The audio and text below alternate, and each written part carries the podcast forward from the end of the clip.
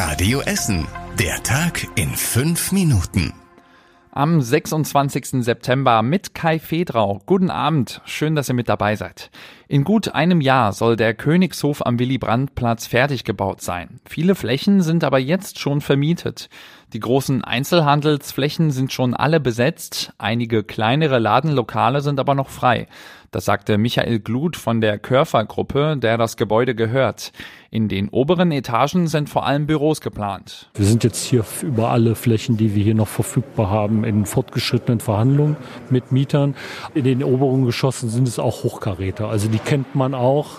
Die würden dann auch die Chance nutzen, sich hier mit dieser neuen Immobilie so ein neues Headquarter zu setzen, was ja doch attraktiver ist als vielleicht die eine oder andere Bestandsfläche. Im Untergeschoss eröffnen Supermärkte und ein Fitnessstudio. Im Erdgeschoss wird es eine Markthalle geben. Nach den Sommerferien im nächsten Jahr soll alles öffnen. Früher war in dem bekannten Gebäude am Willy-Brandt-Platz eine Kaufhof-Filiale. Die Stadt Essen plant zwei neue Flüchtlingsunterkünfte. Die Politiker im Stadtrat bekommen die Pläne morgen in der Ratssitzung vorgestellt. Die Gebäude liegen im Südostviertel und Huttrop. Radio Essen Stadtreporter Christian Banja mit den Infos. An der Franziskanerstraße im Südostviertel könnten bis zu 160 Geflüchtete unterkommen. Für die Stadt ist das Gebäude eine Ideallösung. Früher haben dort Studierende vor allem aus China gelebt. Jetzt stehen die knapp 100 Zimmer leer. Die Zimmer sind sogar mit Möbeln ausgestattet, es wäre kein Umbau nötig und es könnten auch kurzfristig Flüchtlinge einziehen. Das zweite Gebäude ist an der Königgrätzstraße in Huttrop. Dort hat die neue Arbeiter Diakonie Räume angemietet, will aber sowieso ausziehen. Die Stadt Essen würde mit den Besitzern der beiden Gebäude gerne langfristige Mietverträge abschließen.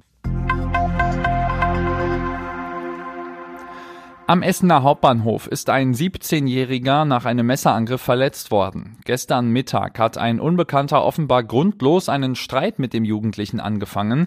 Der Tatverdächtige hat ihn dann mit einem Messer angegriffen. Der Jugendliche hat versucht, die Angriffe mit einer Jeans und einem Fahrradschloss abzuwehren. Mit einer stark blutenden Wunde am Oberschenkel ist er danach ins Krankenhaus gebracht worden. Der Jugendliche sagte später der Polizei, dass er den Unbekannten zuletzt öfters zufällig getroffen habe. Zeugen haben den Angriff auch gefilmt. Die Bundespolizei ermittelt jetzt wegen gefährlicher Körperverletzung. In Rüttenscheid soll die Verbindung zwischen mehreren Schulen autofrei werden. An der Rosa Straße und der von einem Straße grenzen vier Schulen aneinander an. Da soll also ein grüner Schulcampus entstehen. Wolfgang Packmoor vom Fachverband Fußverkehr Essen hatte die Idee dazu. Für ihn sind die Verbindungsstraßen zwischen den Schulen unnötig. Es ist so, dass die Schulen eben halt direkt so aneinander grenzen, dass kein Platz ist da auch noch für andere Anwohner. Die Anwohner äh, sind also wirklich nur angrenzend, aber nicht eben halt zwischen den Schulen.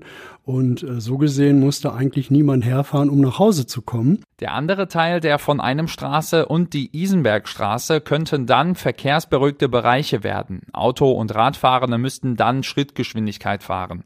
Die Pläne sind heute beim Bürgerforum Rüttenscheid diskutiert worden. Die Infos dazu lest ihr auf radioessen.de. Bei uns in Essen gibt es mehr Prostituierte als in vielen anderen Städten in Nordrhein-Westfalen. Mehr als 600 Frauen sind bei uns in der Stadt als Prostituierte angemeldet. In Dortmund sind es nur halb so viele. Auch in Duisburg und Düsseldorf sind es deutlich weniger als bei uns in der Stadt. Das liegt vor allem daran, dass die Arbeitsbedingungen in Essen besser sind. Zum Beispiel der Straßenstrich an der Gladbecker Straße im Nordviertel sei vergleichsweise sicher, gut bewacht und ausgeleuchtet. Bei Übergriffen gäbe es dort auch Fluchtmöglichkeiten. Und das war überregional wichtig. In Nordrhein-Westfalen und zwei weiteren Bundesländern gab es heute eine Großrazzia gegen organisierten Drogenhandel. Insgesamt 26 Geschäfte und Wohnungen sind durchsucht worden. Rund 400 Einsatzkräfte haben Kokain, Marihuana und mehrere Waffen sichergestellt. Auch ein Gebäude bei uns in Essen ist dabei durchsucht worden. Und zum Schluss der Blick aufs Wetter. In der kommenden Nacht bleibt es trocken, dünne Wolken sind dann am Himmel bei 13 Grad. Morgen geht's dann sonnig weiter, da sind auch wieder nur dünnere Wolken am Himmel. Es bleibt trocken bei Höchstwerten bis zu 25 Grad. Und das war's mit den aktuellsten Nachrichten aus Essen für heute. Die nächsten aktuellen Nachrichten gibt's dann morgen früh wie immer hier in der Radio Essen Frühschicht. Ich wünsche euch noch einen schönen Abend. Das war der Tag in fünf Minuten. Diesen und alle weiteren Radio Essen Podcasts findet ihr auf radioessen.de und überall da, wo es Podcasts gibt.